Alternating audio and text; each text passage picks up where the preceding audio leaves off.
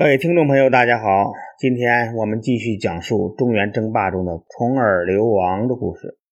重耳是晋献公的儿子，晋献公宠爱一个妃子骊姬，就想把骊姬生的儿子奚齐立为太子。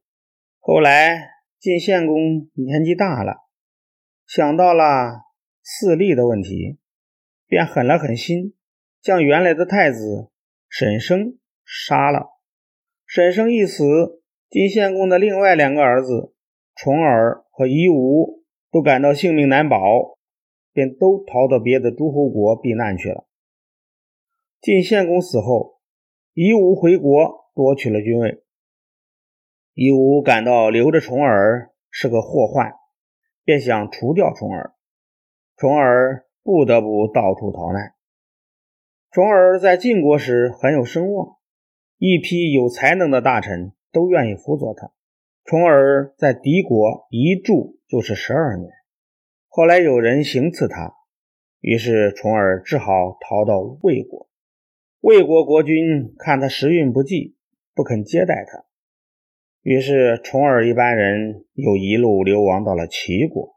那时候齐桓公在位，待他还不错，送给重耳不少车马和房子。还把本族的一个姑娘嫁给了他。重耳觉得留在齐国挺舒适的，便不再想回国的事儿。可是跟随他的人都思念晋国，于是众人商量了个办法，把重耳带出了齐国。后来重耳又到了宋国，正赶上宋襄公生病。他手下的臣子对重耳的随从虎彦说：“宋襄公是非常器重公子的，但是我们实在没有能力帮助你们回晋国去。”虎彦明白宋国的意思，便与重耳等人离开了宋国，又到了楚国。楚成王把重耳当作贵宾，还用招待诸侯的礼仪招待他，因此啊，重耳。十分尊重楚成王，两个人渐渐成了好朋友。有一次，楚成王邀请重耳到王宫里去，在宴会上开玩笑说：“公子要是将来回到晋国当上了国君，那么会怎么报答我呢？”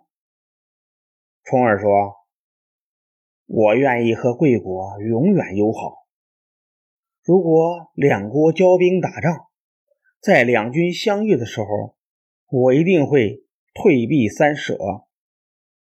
等到宴会结束，楚国大将程德臣对楚王说：“重耳言谈没有分寸，我看他是个忘恩负义的人，不如趁早杀掉他，免得以后吃他的亏。”楚成王对程德臣的意见不置可否。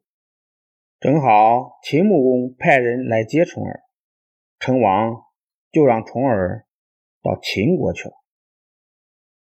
当初秦穆公帮助重耳的异母兄弟夷吾回晋国当了国君，没想到的是，夷吾做了晋国国君以后，不仅不感恩戴德，还和秦国发生了战争。夷吾死后。